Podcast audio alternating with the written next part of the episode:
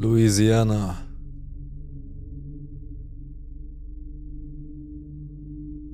Selbst im Alter von 42 Jahren sind die Erinnerungen an eine schaurige Nacht in meinem 14. Lebensjahr noch so lebendig, als wäre sie gestern passiert. Ich gehöre zu den Menschen, die schon immer eine gesunde Portion Skepsis gegenüber Geschichten über das Übernatürliche gehegt haben. Zwar schließe ich die Möglichkeit seltsamer Vorkommnisse nicht aus, aber meine Zweifel beziehen sich oft auf die Erzähler selbst, vor allem wenn ihre Geschichten in Bereiche vorzudringen scheinen, die den Gesetzen der Biologie und Physik widersprechen. Ein Beispiel, das mich schon immer skeptisch gemacht hat, ist die Erwähnung dieser unheimlichen, rot leuchtenden Augen. Da stellt sich die Frage, wie erzeugen sie dieses unheimliche Leuchten? Handelt es sich um eine Art Biolumineszenz und wenn ja, warum rot? Und welchen Zweck könnte sie im Augapfel selbst erfüllen? Oder ist es, wie ich schon oft überlegt habe, ein Hauch von Theatralik, um die Kreaturen in einem dämonischeren Licht erscheinen zu lassen? Ich behaupte nicht, dass diese Berichte falsch sind, aber das karmesinrote Leuchten wirkt immer wie ein Versuch, ihre Angst zu kompensieren. Meine eigene unheimliche Geschichte ist nicht mit vielen, blutigen visuellen Details durchtränkt. Tatsächlich habe ich das Wesen, das mich in jener schicksalshaften Nacht besuchte, nie zu Gesicht bekommen. Ich war schon immer offen für die Möglichkeit dessen, was oft als Fegefeuer bezeichnet wird.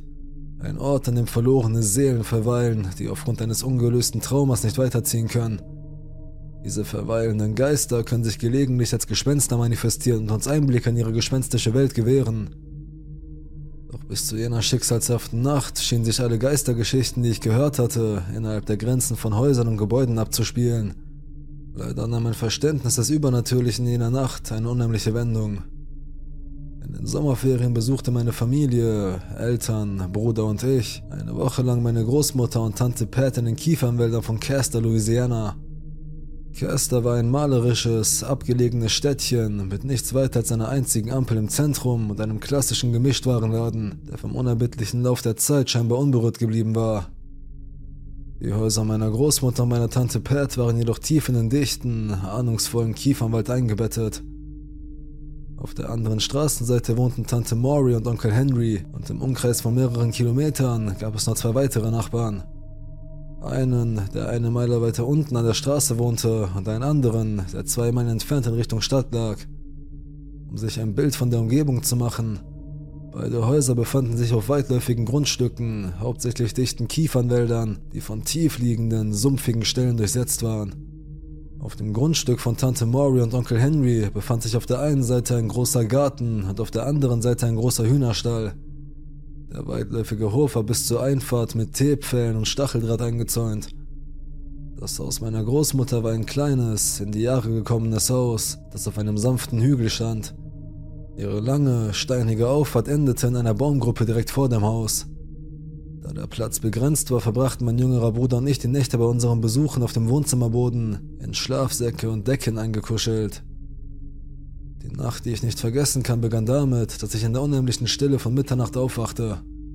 Mein Bruder schnarchte leise in der Nähe und Tante Pats Schnarchen hallte aus dem anderen Zimmer wieder. Ich setzte mich auf und warf einen Blick auf die alte, quadratische Digitaluhr mit den roten Ziffern. Sie zeigte spöttisch 12.01 Uhr an. Ich versuchte mich zu entspannen, aber meine Versuche waren vergeblich. Genau in diesem Moment, nur eine Sekunde nachdem ich mich wieder hingelegt hatte, ertönte ein schwaches, rhythmisches Klirren hinter dem Haus von Tante Maury und Onkel Henry. Das Geräusch war leise und erforderte meine volle Aufmerksamkeit, um seinen Rhythmus zu erkennen. Es dauerte etwa eine Minute, bevor es in der Nacht verschwand. Ich schob es beiseite und schloss erneut die Augen. Als ich gerade wieder einschlafen wollte, kehrte das Geräusch zurück, diesmal etwas lauter. Ich konnte es nicht ignorieren. Das Geräusch war unverkennbar ein Klirren von Metall auf Metall, das immer im gleichen Rhythmus ertönte. Es schien von hinter dem Haus zu kommen, in der Nähe des Hühnerstalls. Ich nahm an, dass es Onkel Henry war, der ein paar Löcher flickte, durch die sich unliebsame Tiere auf den Haus schlichen. Das Geräusch hörte nach ein oder zwei Minuten auf und ich stützte mich auf einen Ellbogen, um zu sehen, ob er fertig war. Aber dann wurde es noch merkwürdiger. Das klirrende Geräusch setzte wieder ein, aber diesmal schien es von der Vorderseite des Hauses zu kommen. Ich war völlig verwirrt. Warum um alles in der Welt sollte Onkel Henry, ein älterer Mann, mitten in der Nacht mit Zaunreparaturen beschäftigt sein? Das Geräusch wurde deutlicher und die Vertrautheit des Geräuschs von Metall nagte an meinem Bewusstsein. Es hörte wieder auf und ließ mich ratlos zurück. Ich wartete, halb in der Erwartung, dass das vertraute Klirren wieder ertönte. Plötzlich lief mir ein eiskalter Schauer über den Rücken und die Haare auf meinen Armen standen zu Berge. Das Geräusch wurde wieder aufgenommen und kam unmissverständlich aus der Mitte der Einfahrt meiner Großmutter.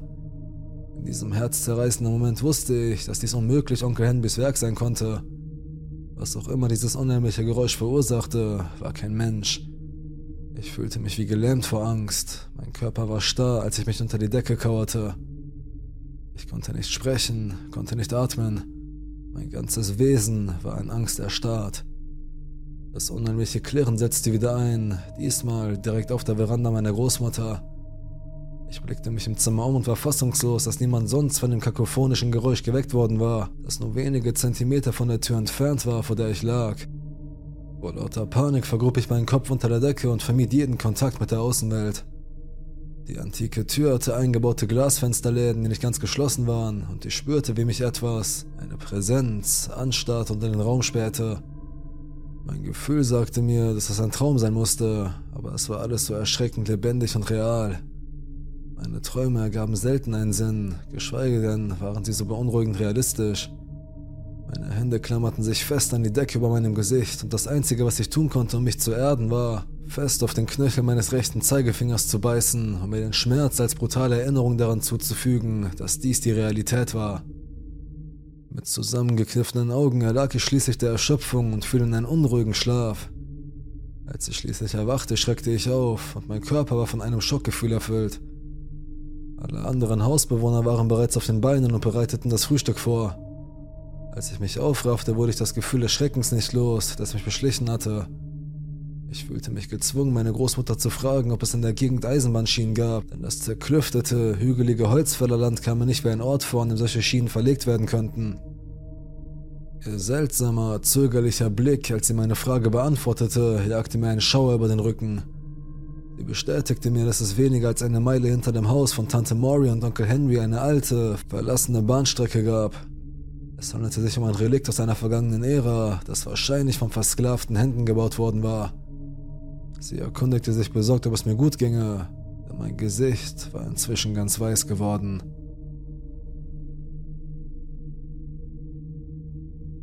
Die Tür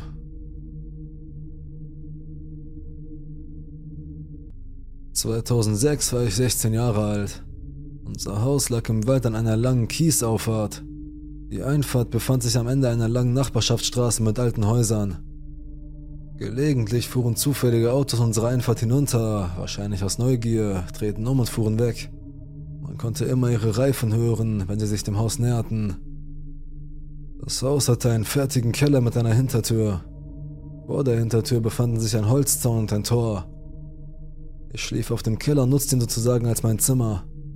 Wir hatten dort unten ein Büro, eine zweite Küche, ein Badezimmer und meine anderen Familienmitglieder gingen kaum dort hinunter. Eines Nachts schaltete ich den Fernseher aus und schloss die Augen, um zu schlafen, als ich plötzlich deutlich ein Auto in unserer Einfahrt hören konnte.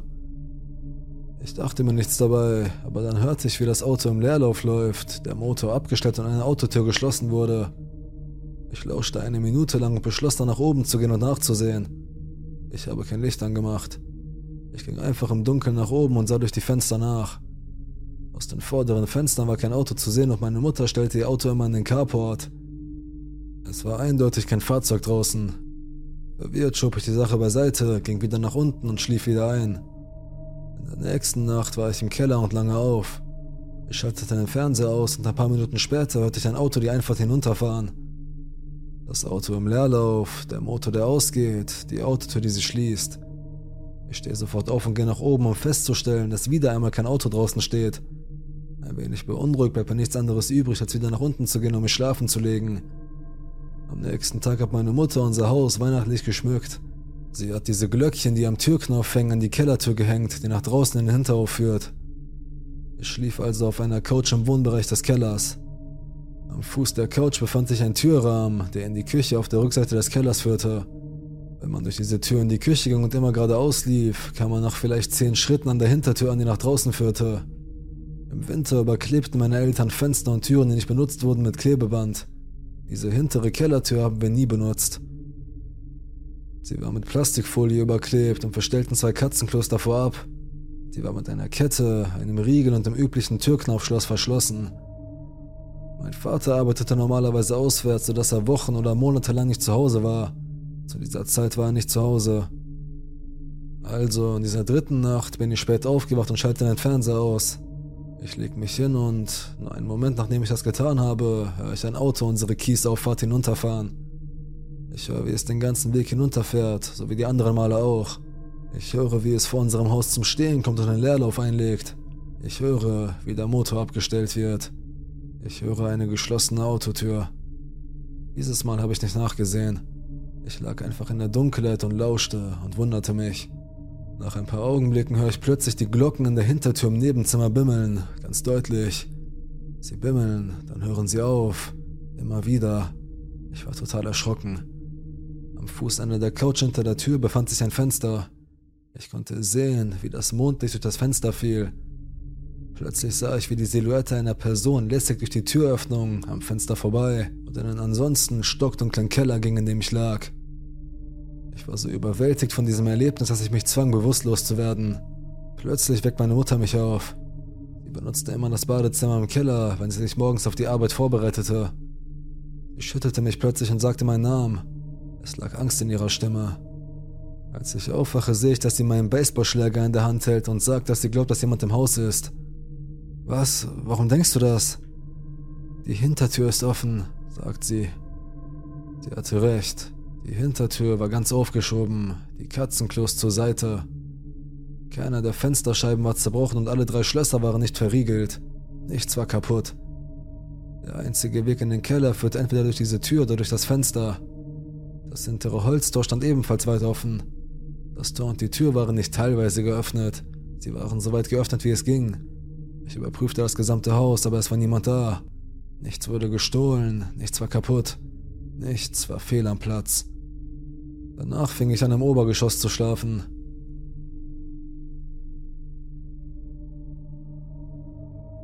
Paranormal Activity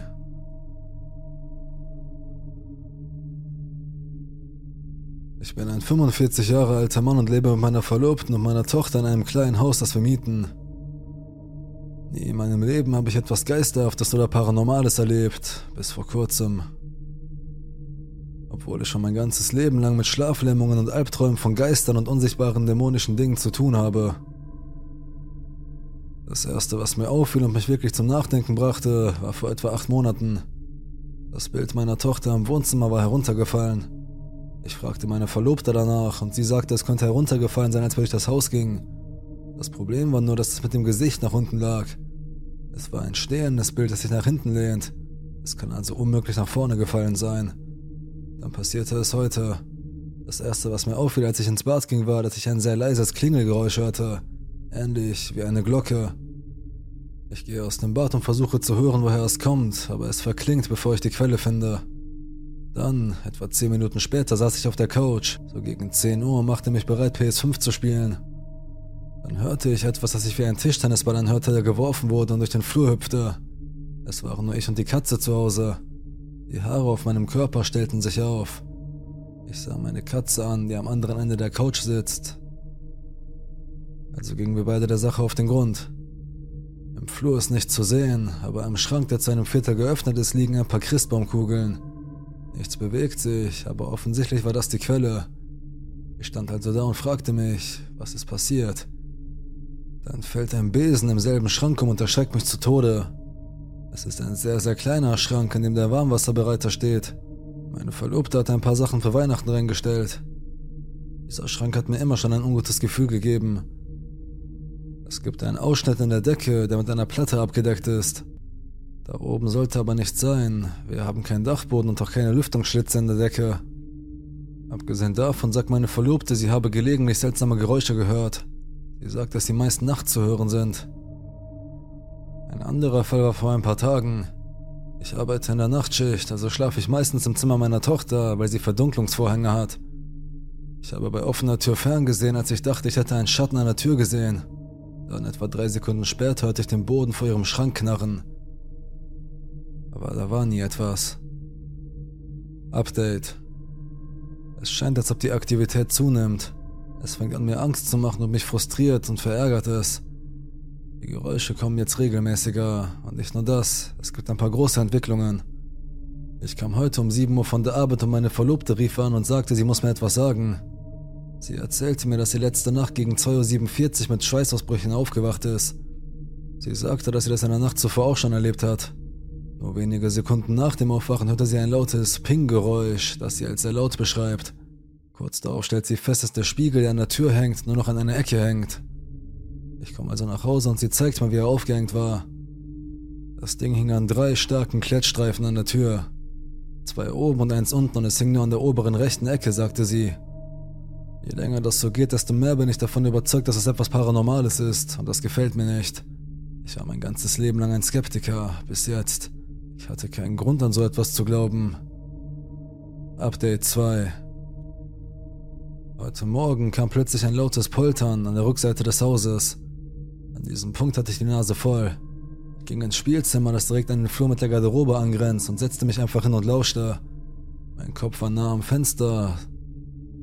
Ich hörte ein paar seltsame, entfernte Schreie und andere Geräusche, aber sie klangen so, als ob sie direkt am Fenster wären. Als ich dort auf der Couch saß, mit dem Schrank zu meiner Rechten, ist dieser Schrank direkt neben dem Schrank, der mir eine Gänsehaut verursacht.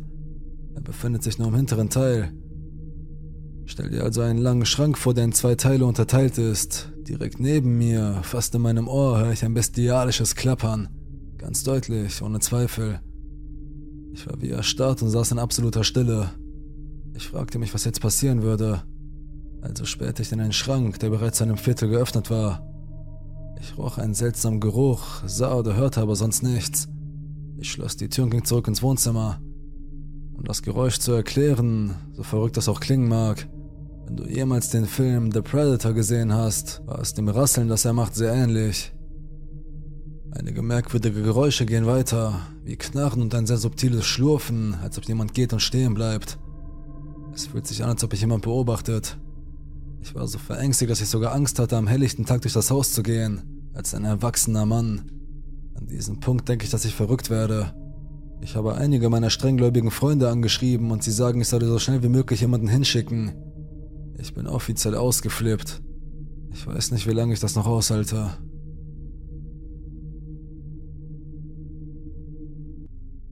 Indy. Landy Kidd, die sich Indy nannte und so werde ich sie auch im Folgenden nennen, war 39 Jahre alt und lebte in Los Angeles. In einigen Quellen wird sie auch als Kindy bezeichnet. Sie gab zu, in Pflegeheim aufgewachsen zu sein und sagte, sie sei traumatisiert gewesen, als eine Gruppe von Pflegeeltern es ablehnte, sie dauerhaft zu adoptieren. Früher hatte sie mit Drogenmissbrauch zu kämpfen, aber zum Zeitpunkt ihres Verschwindens schien sie clean zu sein. Als Indy 15 Jahre alt war, versagte eine Frau, der sie nahe stand darin, sie vor etwas zu beschützen und riet Indy stattdessen wegzulaufen. Indy sagte, sie hoffe, dass die Frau jetzt ein besserer Beschützer sei, da sie das Sorgerecht für ihren Sohn habe. Zum Zeitpunkt ihres Verschwindens war Indy mit einem Mann namens Paulo Race verlobt. Sie und Race lernten sich 2012 kennen, als er ihr erlaubte, einige ihrer Kunstwerke in einem von ihm betriebenen Café auszustellen, woraufhin sie sich anfreundeten und anfingen miteinander auszugehen. Sie musste außerdem täglich Medikamente gegen ihre täglichen Anfälle einnehmen und hatte andere medizinische Probleme. Race zufolge war Indy auf der Suche nach Selbsthilfegruppen, die ihr bei ihrem medizinischen Problem helfen sollten, was sie in den Kaninchenbau der New Age Spiritualität zu führen schien. Berichten zufolge war sie ein Fan des Through the Black YouTube-Kanals, die die Konferenz ausrichten sollte, die sie dann besuchte. Die Organisation behauptet, die vorderste Front des Widerstands gegen die satanische Übernahme unserer Kultur zu sein und hat außerhalb der Konferenz eine Veranstaltung namens Family Preparedness Summit durchgeführt, es scheint sich um eine sehr satanische, panikartige Organisation zu handeln, die glaubt, dass die Welt nicht mehr zu retten ist und das Ende bevorsteht. Ein gewisser Dave Dorbenmeyer, ein christlicher Motivationsredner, der auch unter dem Namen Past the Salt Ministries bekannt ist, hat ebenfalls mit der Konferenz zu tun. In einem der Videos auf ihrem YouTube-Kanal erwähnt Indy, dass ihre Mitbewohner sie für verrückt halten und dass sie überrascht ist, dass sie überhaupt zu der Konferenz gehen durfte. Sie erwähnt etwas von Grenzproblemen und scheint nur ungern nach Kalifornien zurückkehren zu wollen. Sie erwähnt auch, dass sie seit Oktober kein Telefon mehr hat. Sie sagt auch, dass sie den Zugang zu zwei ihrer E-Mail-Konten verloren hat und dass die einzige Möglichkeit, sie zu kontaktieren und zu wissen, dass sie es ist, die Kommentare auf ihrem YouTube sind. Indy hat auf ihrem YouTube-Kanal einige Videos aufgenommen, die anscheinend vor dem ersten Tag der Konferenz entstanden sind, da sie eines davon mit den Worten Das hier ist ein Tag vorher beendet. Sie erzählt, wie schön die Natur in Ohio ist und ist besonders angetan von dem Schnee, den Kardinälen, Enten und Gänsen, die sie in dem Fluss sehen kann, der in der Nähe ihres Hotels fließt. Sie sagt, dass sie kein Geld hat, aber sie glaubt an Gottes Plan und hofft, dass ihre Videos eine Armee von Anhängern inspirieren werden, zu helfen. Sie spricht vom Zusammenpacken und es stand, würde sie aus dem Hotel auschecken. Am 23. April nahm Indien einer Konferenz im Haus der Neuen Hoffnung in Ohio teil. Die Stadt St. Louisville hat weniger als 500 Einwohner. Die Konferenz trug den Titel Vertreibungsschulung der Dunkelheit und fand von 17 bis 21.30 Uhr statt. Insgesamt waren 175 Personen anwesend. Angeblich ging es um Training zu spirituellem und rituellem Missbrauch und geistliche Kriegsführung. Paula Race, der sich die ganze Zeit über in LA aufhielt, stand bis zum Abend des 23. mit ihr in Kontakt, wo er ein Taxi von ihrem Hotel zur Konferenz buchte. Die letzte bestätigte Sichtung von Indy war, als sie 100 Dollar für eine Eintrittskarte zur Konferenz bezahlte. Die Konferenz dauerte zwei Tage, aber es ist unklar, ob Indy auch am zweiten Tag anwesend war. Ein Mann namens Tom Dunn, der Leiter der Videoabteilung des Senders Through the Black, war einer der Hauptredner der Konferenz. Race hatte versucht, den Sender nach Indys Verschwinden zu kontaktieren, aber sie haben nicht geantwortet. Das Büro des Sheriffs hat sie am 11. Mai öffentlich als vermisst gemeldet. Paulo hat sie zunächst dem LAPD gemeldet, das die Informationen an das Sheriffsbüro von Licking County in Ohio weitergegeben hat. Seitdem gab es keine Aktivitäten auf Indys Kreditkarte und sie hat ihre Medikamente nicht nachgefüllt. Bis heute ist Indy verschwunden und es ist ein Rätsel, wo sie abgeblieben ist.